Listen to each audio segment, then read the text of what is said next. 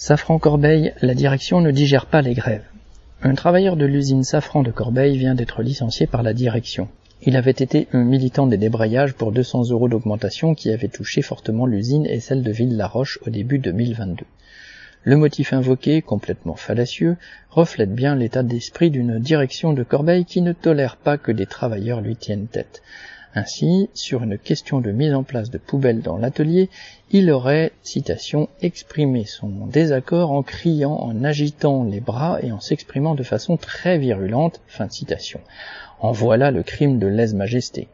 En fait, personne n'est dupe. La hiérarchie du secteur et la direction de Corbeil voulaient se débarrasser de lui, ce n'est pas la première tentative.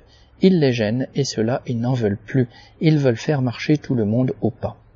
Malgré la période estivale, une soixantaine de travailleurs ont réagi en débrayant sur un appel de la CGT. La direction, qui décidément ne supporte pas les grèves, a annoncé qu'ils seraient considérés en absence injustifiée de leur poste.